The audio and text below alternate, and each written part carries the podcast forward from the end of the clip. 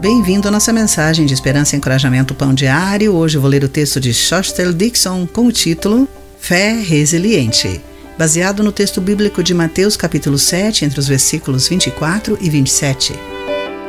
As dunas imponentes colocam as casas próximas sob o risco de afundar em areias que se movem.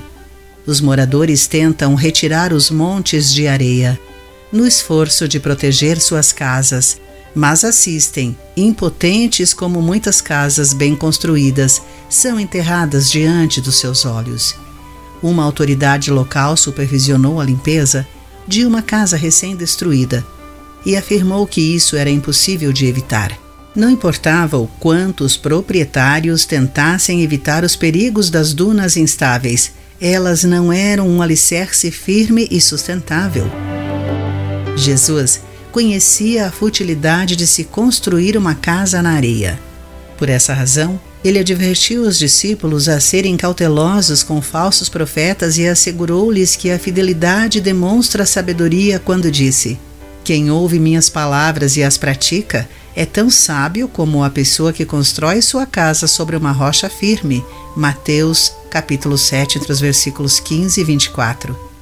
Quem ouve as palavras de Deus e decide não as praticar, no entanto, é tão tolo como a pessoa que constrói sua casa sobre a areia. Quando as circunstâncias parecem nos sufocar sob o peso da aflição ou preocupações, vamos colocar a nossa esperança em Cristo, nossa rocha. O Senhor nos ajudará a desenvolver a fé resiliente construída sobre a fundação inabalável do seu imutável caráter. Querido amigo, de que maneira a obediência ao ensino de Deus demonstra sua confiança nele? Em que áreas da sua vida você tem desobedecido a ele? Pense nisso. Eu sou Clarice Fogaça e essa foi a nossa mensagem do dia. Este programa é uma produção de Ministérios Pão Diário.